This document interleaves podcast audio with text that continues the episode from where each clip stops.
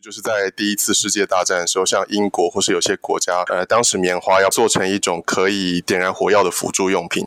那可是士兵受伤了，也需要用棉花来清理伤口，这样子，所以事实上就会不够。那没有棉花怎么办嘞？这时候他们就想到了苔藓，有一种苔藓叫做泥炭苔。泥炭苔它们通常会很厚，但是这种苔藓它有一种很强能力，就是吸收能力，它可以吸收比自己重二十倍以上的液体重量，比棉花还要好。的，然后加上苔藓本身有带着一点点轻微的酸性，是可以拿来杀菌、抑制细菌生长。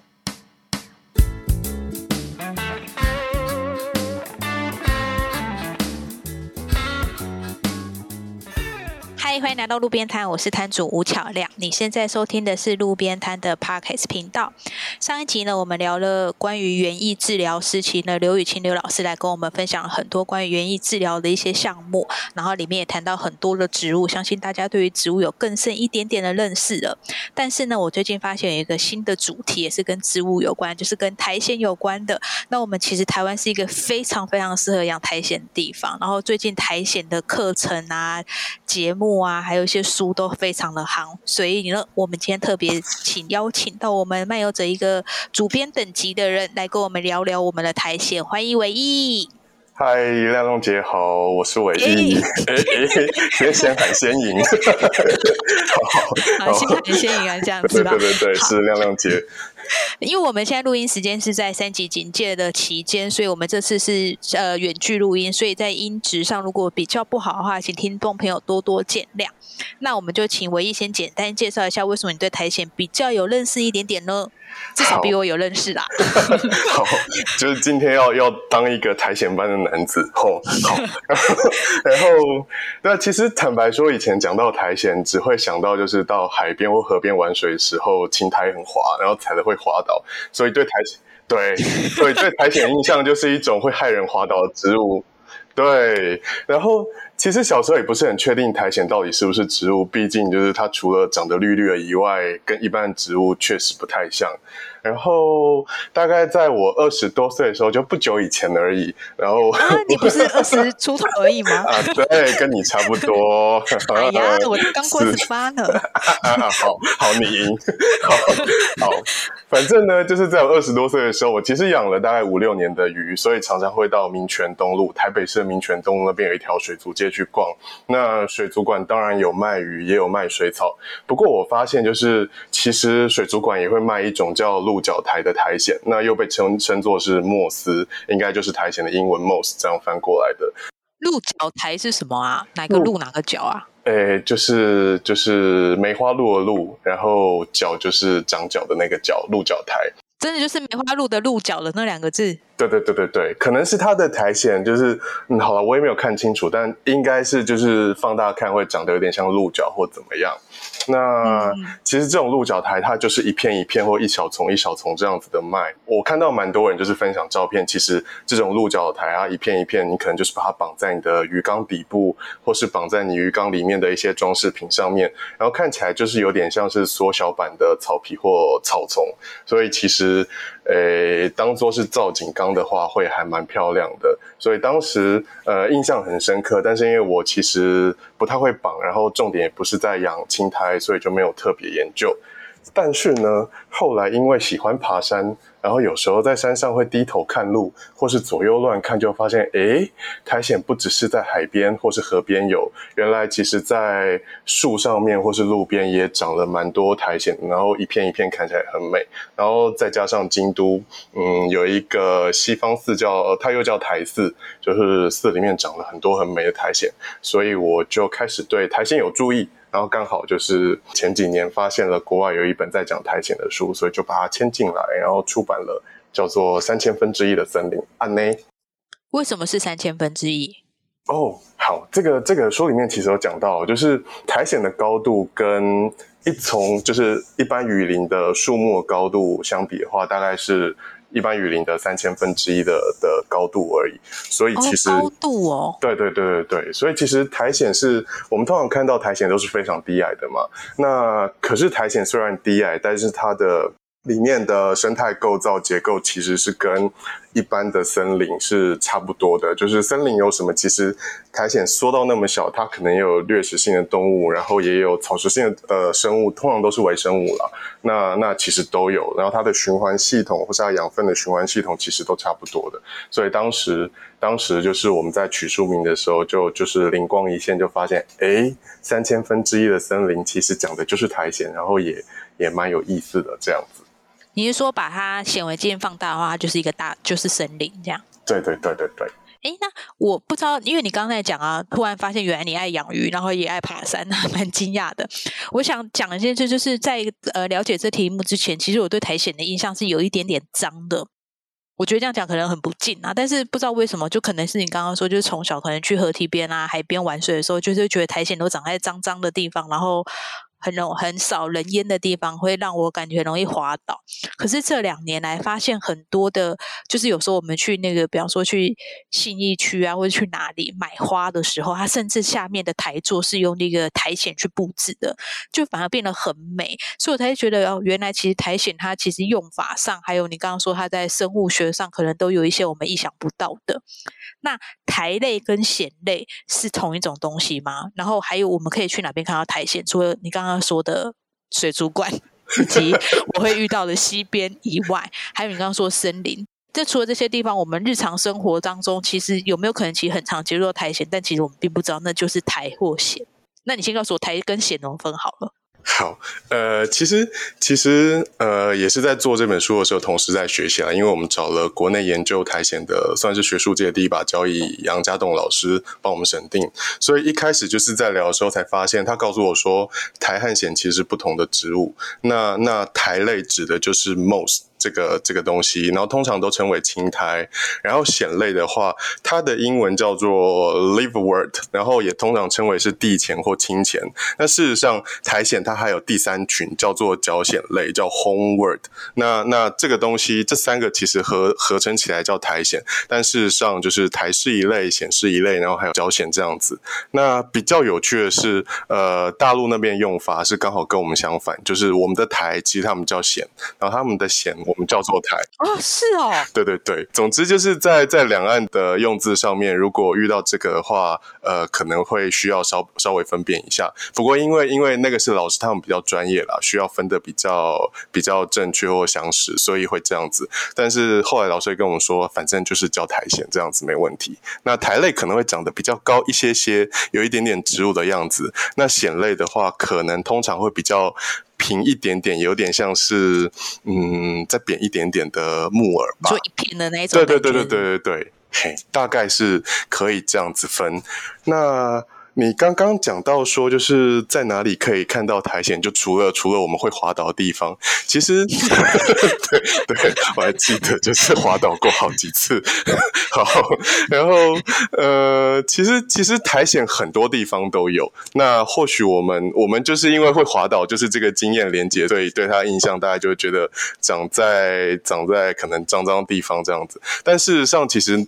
苔藓有它的特性啦，就是就是在比较潮湿的地方，它会长得比较好。那因为苔藓种类很多，事实上就是如果你在你家就是呃阳台上面比种花的话，然后你放一块小小的布，你要是常常浇水的话，或许过个几个月，它就会长出一片青苔也说不定。我自己就就家里面就。莫名其妙就长啊？当然不是啦，就是会从其他地方 可能对，就是就是就是我刚好惊吓，对，就是用佛光这样子，它就它就长长出来了，没了。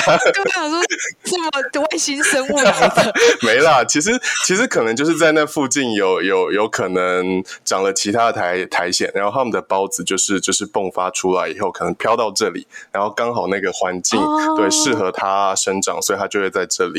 长出来，其实其实到处都有，所以它并没有特别会只有长在哪里这样子。你随便到路上去找，说不定就是比较阴暗的角落，对，所以可能看起来就会比较脏，其实都看得到。但是，但是我觉得，呃，这这可能是我们对它的成见之一啦。你看，在京都的台丝，苔藓就长得非常漂亮，然后就就创造了蛮蛮高的那个观光收益价值这样子的，所以所以就是。港宽狼不港不港宽苗，哎，台语是这样讲吗？好，大概就是这样。啊，不小心讲了很烂的台语。好，好，觉得你台语真的蛮烂的。OK，哎哎，台犬可以吃吗？会不会过分？我觉得，呃，我觉得要回答这个问题，我蛮想鼓励你去吃看看的。好了好了，没有人在吃苔藓啦，听说是没有。那那这本书的作者他，我忘记他是不是有吃过，还是神定老师有吃过？据说没有那么好吃。但是，嗯，好，就书里面有讲到，就是连昆虫都不太想吃，所以所以苔藓你就还是好好让它长在那里，就是让它长漂漂亮亮就好。那至于要吃，你还有很多菜可以吃。是啊，没关系。哎，没有，我觉得一定是人类还没有发现好吃的苔藓啊，一定有好吃的苔藓。深思如此认为。好了，你这么执着，我也不反对啊。你就去找找看哦，有遇到什么好吃的或什么比较好煮法，你再跟我分享。那你刚才有讲到啊，就是它是三分三千分之一森林，我觉得这一题蛮有趣的。那代表它在森林里面可能是有一定的角色跟定位吧？它到底有什么功能？听你讲了，它好像蛮蛮。蛮容易，蛮容易长出来的耶。呃，对啊，对啊，就其实是是蛮好长的一种东西。不过，其实其实，在讲到讲到它在森林里面的的功能，我觉得可能要先带到苔藓到底有什么样子的特性啊，我就直接破题了，OK 吗？好啊。好吧，其实 其实，哎哎，我刚才解释那么多，你还在脏，赶快删掉。好，没有了，就是就是，如果没意外的话，通常的部分。好，苔藓，嗯，好了，脏不脏，看它长在什么，真真的。然后欢迎亮亮自己去吃看看吼，然后。好了，其实苔藓还有另外一个特性，就是很小。那作者其实开宗明义在这本书里面讲到苔藓的特色，第一个就是说小。怎么会小？它都整片整片的耶。但它不高啊，就是就是体积的小还是什么小？呃，体积的小。哦，所以它虽然长了整片，但它体积很小，是面积很大的。就就是对对对对对，就是你看三千分之一的森林嘛，三千分之一，所以一棵树的三千分之一的高度，那个真的还还蛮小的。但是它当然横向的生长的话，一整片当然看起来就很大。可是可是那个小，其实指的就是它的高度或体积这样子。它为什么那么小？为什么会那么小？其实其实原因答案就在于它是一种缺乏维管束系统。的植物，然后维管束其实是一种由木质部和韧皮部组成的环状的结构。那这种维管束它其实主要就是来运送那个植物的水分或是养分。那除了这个功能以外，其实也有支持那个支撑植物体的作用。好，这么说好了，就是你今天如果要拿砖头盖房子，你应该可以盖个十几层都没有关系。那可是如果今天就是给你一堆海绵，要你用海绵盖房子，是不是应该盖？没有一层楼，应该就塌掉了，对不对？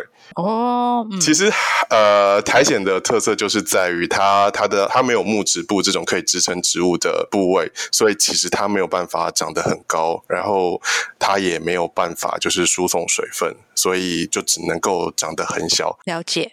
我突然想到啊，就是前几天前阵子有看一本书，好像是龙应台的书吧，他就讲到说，如果今天变。在荒郊野岭打仗的时候，没有东西吃，树皮是真的可以吃。可是你要把树外面那一层皮扒掉，因为它真正输送养分的是树皮里面的那一层。所以你把外面一层一层拔掉之后，里面那层是真的可以吃，而且是真的蛮多养分的。其实养活了蛮多原住民们。这个古早时代原住民啊，不是现在原住民啊，就是以前。真的是有在吃树皮的年代是这样吃的，所以大家要记得不要吃外面那一层，要把它扒开来吃。突然讲到说，因为你讲到木子部跟那个维管束，我突然想到，那不然我们就期待你除了吃青苔以外，你也再来吃个树皮好了。好！所以我接下来会开一个美食节目。呃，是美食吗？我个人觉得有待有待嗯，森林美食，我跟你好，应该找不到来宾跟你分享吧。就是听起来有点苦命，吃苔藓或吃树皮。好，好啦，那苔藓它很小这件事情啊，它有什么优缺点吗？因为它很小，听起来没有多厉害诶，很小很容易被打趴，然后踩烂啊，除了让人类滑倒之外，它还有什么厉害？对我们人类都希望自己长得高，但苔藓啊，反而也长不高。不过其实对啊，其实小有它的好处啦，就是就是处处都能够成为它的主场。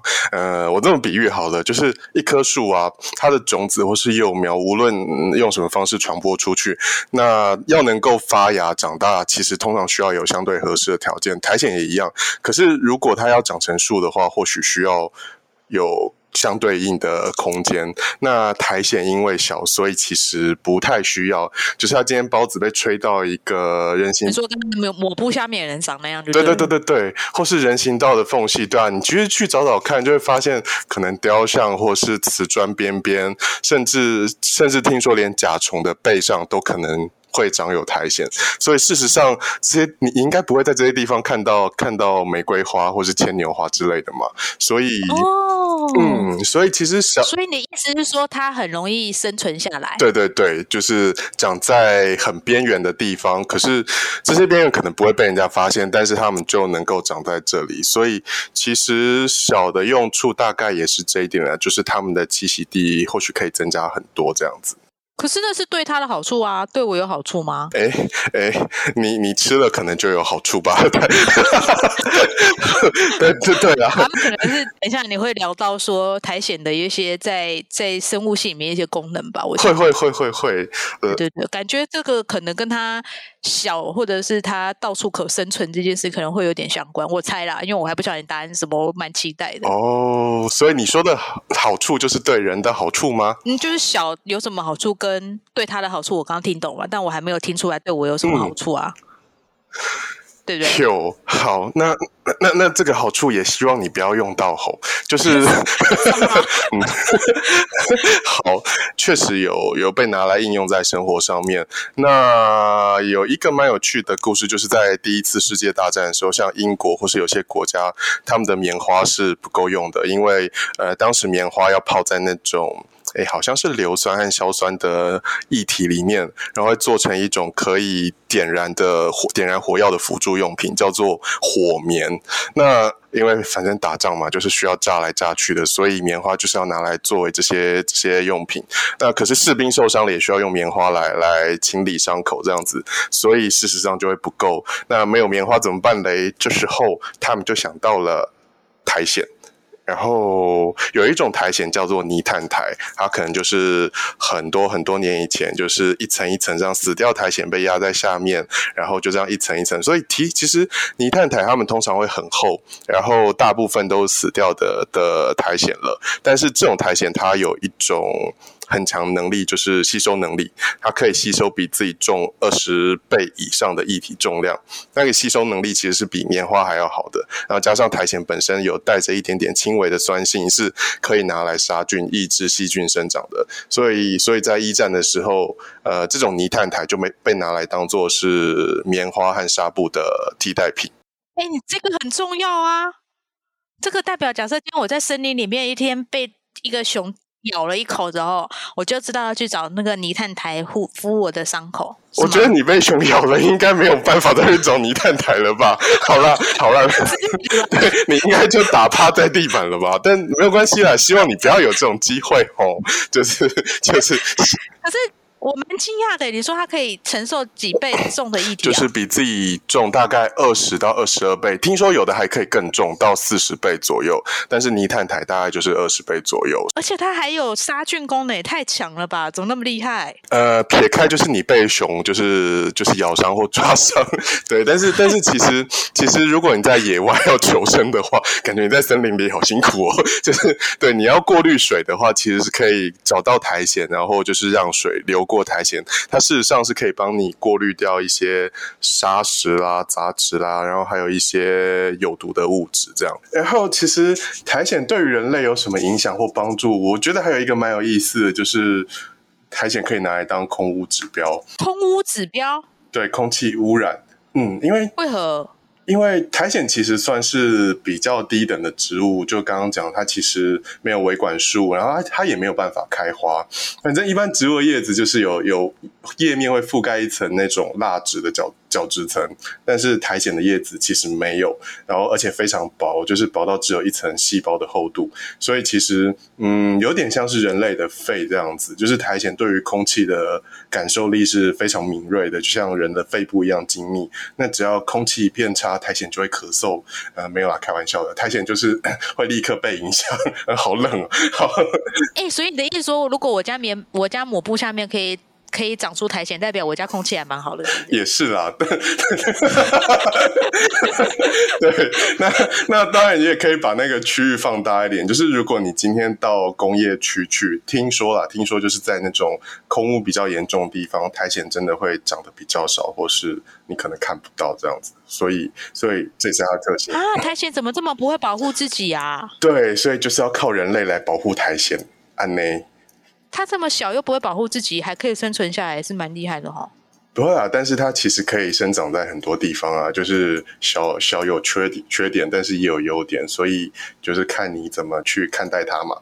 好吧，那你刚刚说它其实可以涵养水分，就是它可以存很多。超过自己二十倍到四十倍的水分，这个感觉在森林里面就是一个蛮重要的功能嘛，可以预防土石流下可能也没有办法啦，就是 好，预防弹珠掉下来，就是就崩的乱七八糟。好，其实苔藓对于森林到底有什么帮助？其实我一开始也觉得长得那么小，应该。应该没有什么帮助吧，毕竟它没有办法像一般的大树或是植物那样有强健的根系可以。抓住土壤，然后苔藓也不会开花，所以它也没有办法提供昆虫蜜源。但是，就是后来才知道，其实苔藓很重要功能就是为森林涵养水分。那有一个地方就是哥斯达黎加的云雾森林，这个地方其实它被评为是世界十大最迷人的森林之一，因为它的林冠就是会持续具性的就是围绕着云雾，所以看起来就是很云雾缥缈的一座森林。那这个森林。会这样也是因为它长了种类非常繁多而且非常茂盛的苔藓。那据说有科学的有科学家去去去做过实验，他们发现就是每次降雨的时候，这座森林的苔藓就能够为一公顷的林地吸收将近五万公升的水分，而且保留下来。所以其实，嗯，五万公升到底有多多呢？哦，嘿，好像很多，但多多我也不晓得。好，总之就是，不是我突然想到，最近南部水库不是缺水吗？所以就应该在水库下面养苔藓，对，或是叫他们多种一点苔藓。嗯呢，好好，那对苔藓，苔藓就是就其实是有蛮多出乎意料的功能，但是对于森林整座森森林来说，其实保水是它最重要的贡献。嗯嗯嗯，那除了保水之外，还有其他功能吗？哦，其实其实像对于树啊，它其实可以帮树拦截养分。帮它拦截养分叫功能，这不是抢劫吗？没有啦，是拦截下来，然后再留给树莓。哦哦，好，这个这个其实其实也是要要从下雨这件事情讲起哦，就是雨水呃落到树冠层上面的时候。呃，它会开始在树叶，然后树枝上面汇汇聚，然后变得越来越大，然后就随着树皮这样子、树干这样子流到地上。那这种水通常叫做干流，干就是那个。干，嗯，对，就是干流。好，好，好，对，好。那那总之呢，就是这这这个干流，它会越来越大，就是汇聚越来越多的水，然后然后中间在经过那个树干的时候，它其实会收集盐就是沿途的一些灰尘啦，然后甚至是昆虫的排泄物或是微生物的残骸。所以事实上，就是雨水刚滴到树冠层的时候是非常干净的，但是当它快要流到那个地表的时候，其实嗯，它会带了很多东西。那这个东西呢，事实上非常营养，但这个营养是对树来说，不是对你吼。那那 不要去喝吼，不要什么都想要放到嘴巴里面。好，好，然后呢？那。总之就是长在树上的苔藓呢，它可以减缓雨水流过速度。然后长在地面或是树根附近的苔藓，它其实会把这些养分就是留在树根附近。所以事实上就是这些养分如果在树皮的话，树皮其实吸收不到。但是雨水一直把它冲下来，然后苔苔藓把它拦截下来以后，其实养分会被被树的根部吸收，所以事实上那个拦截树上的养分，最后还是把养分带回了树这样子。所以 对树来说，苔藓其实是有这一层好处的。哎，那苔藓自己吃什么呢？它怎么长大？苔藓其实它们也是也是吸收水分，然后至于要不要肥料，我也不晓得哎。但是苔藓其实好像是没有根的，所以所以如果你养了苔藓，你要帮苔藓浇花的话，你其实是要拿喷水器去喷它，因为它们其实可以直接直接透过叶叶子呃来吸收水分。哦，那那比方说小虫子那些会吃苔藓吗？小虫子。呃，不会吃。哦，苔藓真的不是，就你刚刚说的，他们真的不吃啊，这么大一片都不吃啊，真可惜。哦，好，苔，我我是我是看到，就是苔藓好像叶子里面就是有一种叫做酚类化合物，那听说浓度蛮高的。你说苔藓里面有一种什么酚类化合物？嘿。然后总总之呢，就是应该就是不太好吃的的的一种味道，还是怎么样？所以事实上，昆虫是不喜欢这种味道。然后加上其实也没什么养分，然后加上也嗯，可能难以下咽吧。所以对昆虫不想吃。哎，可是照你这样讲，苔藓的天敌就是空屋而已啊。嗯，嗯其实还是有很多啊，因为苔藓其实是很需要水分的一种一种植物嘛，所以所以如果没有水的话，苔藓其实还是会干枯的。对，它虽然能够保水，但是但是在森林里面，因为可能有不断的持续性的水会会过来，但如果你今天把苔藓拿到就是很纯粹只能够被晒被日晒照射的地方，它还是会死掉了。那我想问一下，因为你刚好提到那本书就是《三千分之一的森林》，我觉得这个书名真的是很美。那这个作者你可以跟我们介绍一下吗？因为听起来好像他对苔藓的研究非常透彻。他是住在哪里啊？怎么可以这么厉害的研究苔藓呢？你说住在那个那个寺庙里面哪里？京都的寺庙？不是。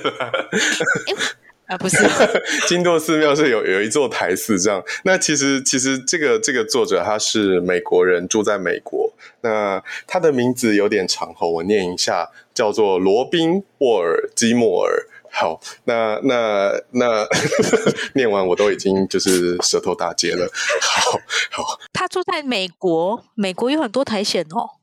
有啊，其实其实苔藓世界各地很多地方都有啦。我想除了沙漠应该比较不容易找到以外，其实其实哦，就是它不是有分那个气候带的植物。呃，不是，所以，所以事实上，在高山很高的地方，据说好像也也找得到苔藓，当然只是种类的多寡而已啦。那这个作者他其实，嗯，在美国已经算是研究苔藓的权威，在纽约州立大学任教。那除了学术上身份以外，其实我自己当初会对这本书非常喜欢，是因为她也是个女性。然后又是个印第安人，女性哦，对对对。然后，所以我觉得他在写苔藓的时候，除了有学术的一些很扎实或是精准的语汇和训练以外，其实他也把很多他身为女性比较柔软的情感，或是印第安人在看待自然的一些一些方式带进来，然后让这本书变得很不一样。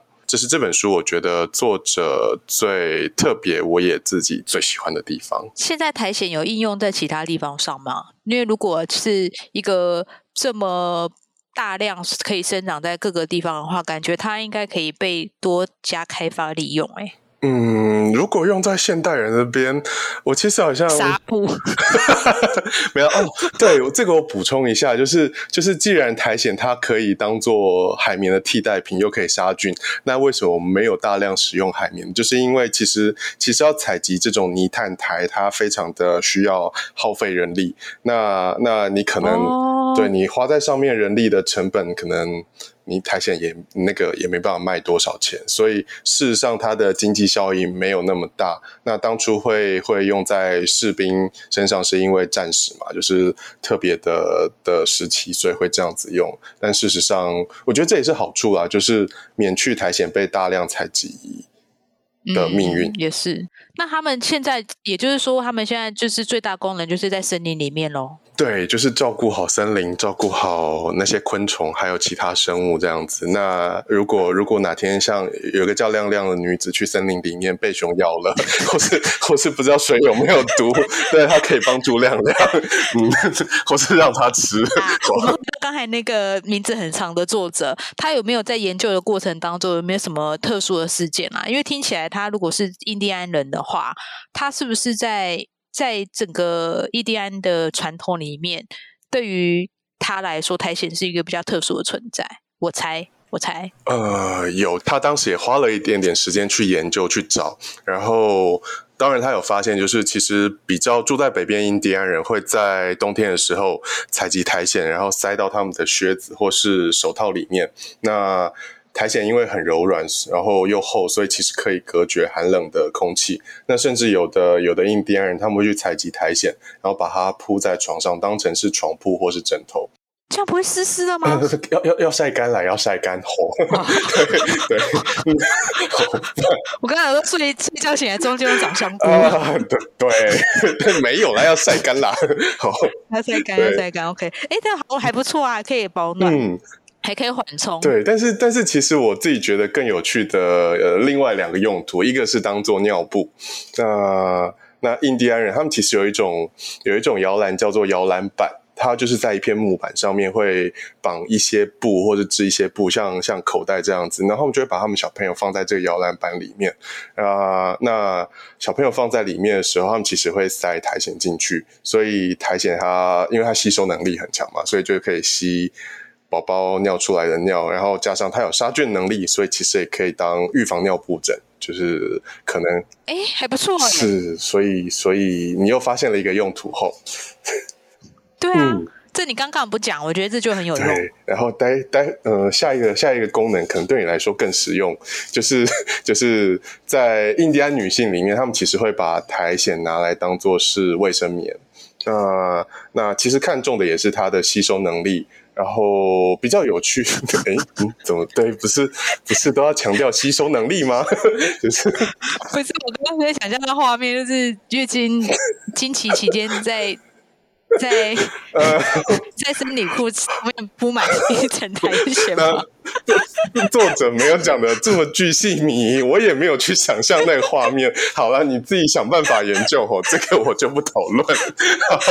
好，那那比较有趣的这个就是 by the way 这样子，就是其实其实印第安人他们他们相信，就是女性的生理期来的时候，这是一段。嗯，灵性的高峰，然后也是适合进行冥想的时间，所以他们有针有些有些部落，他们其实会针对女性，然后设置一些温泉池或是一些呃灵性小屋，那就只有在月经来潮的女生。就只有月经来潮女生才能够去那个温泉池，或是到那些木屋里面去去，可能可能休息或怎么样。那那这些木屋或是温泉旁边，其实也都会放了很多这样子的苔藓。嘿，就是在在印第安人的传统里面，其实就是就是有这些这些功能，我觉得蛮有意思的。好酷哦！你的意思是说，就月经期间的女性去到这些木屋里面去到达他们灵性的高峰的同时，旁边就有唾手可得的苔藓可以拿来吸她的月经，这样。对，很方便哎。对，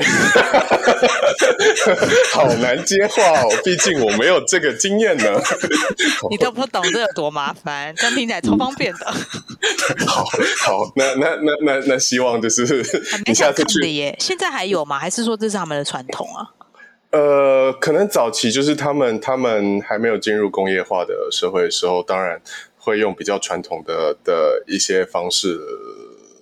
啦，那但是现在我想，印第美国的印第安人应该应该就是用你也在用的卫生棉片吧？我在想，说不定有一些比较传统的部落村庄里还是有吧？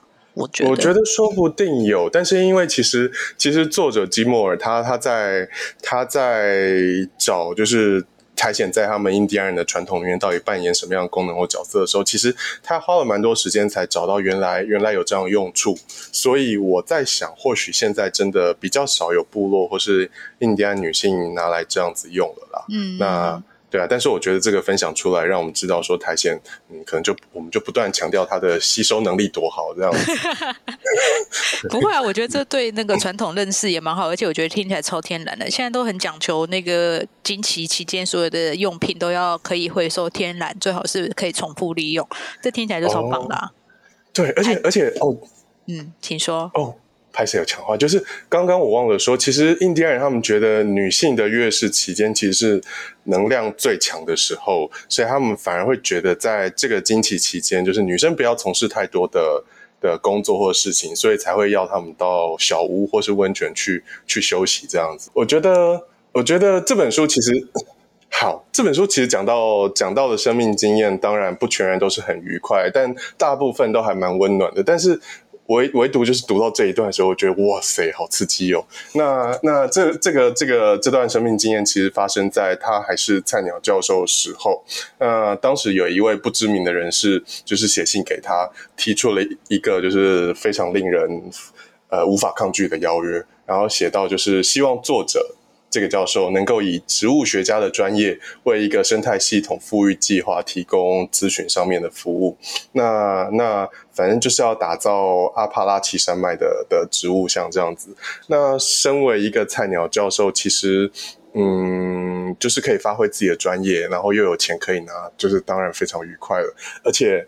当时啦，因为十几二十年前，可能很少人对生态富裕有兴趣，那更别说是小众的苔藓了。所以他很快就答应，然后也所以就就动身出发了。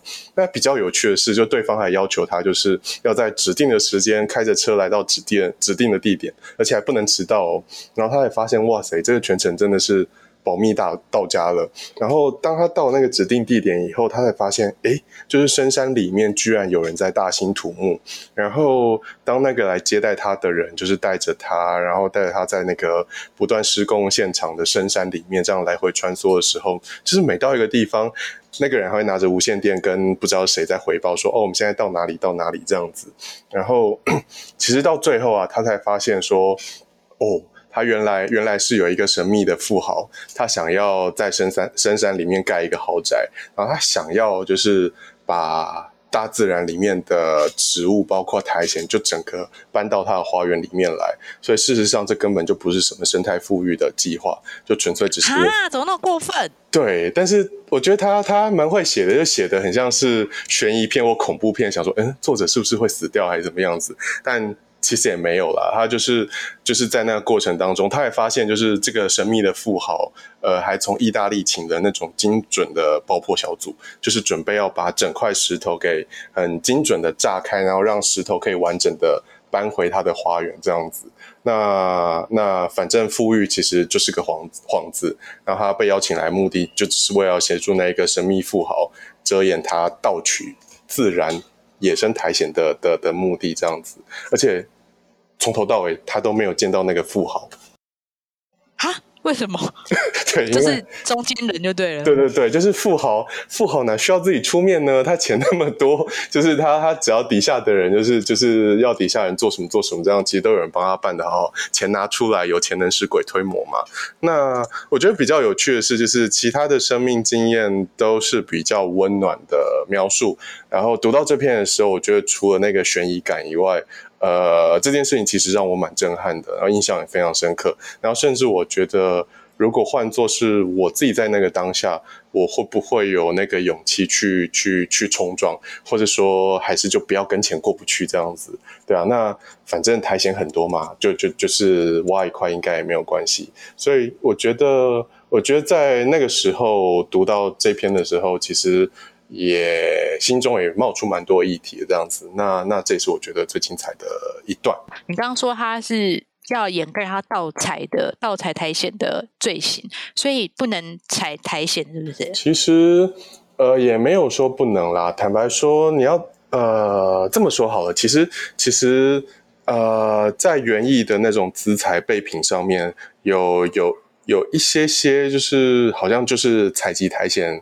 来的，呃，我一时也想不起来这样子。对，苔藓还是会用在我们日常生活当中，但是，但是如果我们到野外看到苔藓，除非就是真的受伤或怎么样，基本上也不太建议就是把它采回来，因为事实上苔藓虽然能够长得很大片或怎样，但它们还是很 很精细、很脆弱的一种植物，所以它们能够在那个地方。生长成一大片，但是你带回家里面或换个地方，它不一定能够在不同条件或环境下面生长。那他有没有说那富豪总共花了多少钱啊？啊，没有哎，想必是非常多钱啦。但是，对啊，但是富豪大概有理解到，就是就是把苔藓移到他的花园里面，应该应该不会那么容易活下来，所以才会邀请这个研究苔藓的的教授来作为他的。咨询顾问，其实我觉得这个有钱人蛮有 sense 的，他还知道要特别邀请那个专业人士来做这样子的计划。要不然一般人会觉得就通通把它搬过去就好了吧？对，可能有钱人想的比较远。要是要是你看他，他还找了意大利的那种精准爆破小组来，啊，万一苔藓搬回去，然后长了两个月就死光了，然后他又要来爆破一次，然后是就就不如找一个专家来来告诉他你要怎么样。但事实上，其实作者他好像只有去两次而已。那他到后来其实对这件事情也非常的愤怒或是不满，可是他也无能为力了，所以。后来那个花园里面的苔藓怎么样？他也没有说，他可能也不知道，对啊，但是多少还是可以想见，应该不会有在他原来的基地长得好。嗯，想我想也是，还是在原生环境会比较快乐吧。那我们今天节目就到这边喽。虽然我在节目中有开几个玩笑说，呃，比方说苔藓能不能吃啊，它要对人类有没有什么功能啊？其实这些都开一些玩笑的话，因为其实我并不觉得要被吃才是有功能的，然后我也不觉得任何东西都必须对人类有帮助，也许对人类有害的东西。其实，在其他角度来看，也许是有益的。那不管怎么样，我觉得每一种生物都有自己生存的方式，还有它在这个世界存在的必要。不然，我想也不会存在这么久。那今天很谢谢唯一来跟我们介绍很多苔藓的知识。至少我一开始不晓得苔跟藓是分开的，然后我也不晓得原来苔藓是这么重要的存在。虽然他最后跟我分享了一个。有钱人家的故事，但是我们也知道苔藓其实无所不在，然后也可能在你家的抹布下面，也可能在你的卫生棉里面。不管你怎么利用苔藓，都希望大家能够在户外或者在你家阳台看到苔藓的时候，能多看它一眼。它可能它也是很努力的生存到现在嘛，对不对？没错。好，那最后我们要请唯一跟我们分享最后一句话，就是今天我们这一集聊下来，然后你有没有想要跟我们听众朋友说的话？就是呃，这个作者其实他有非常美的许多非常美的的字句。那我想要分享一段，就是呃，植物会在我们有需要的时候来到，如果我们带着敬意运用它们，珍视它们的独特，这些植物就会长得更好。只要我们保持尊重，它们就会一直待在我们身边。但若我们把它们给忘了，这些植物就会离开。好。就是这一段话。好，非常感谢。在疫情期间，我们也不要忘了植物哦，不然它会离开你哦。那我们这集就这样啦，欢迎收听。那如果你喜欢的话，帮我们分享出去，谢谢唯一，拜拜。谢谢，拜拜。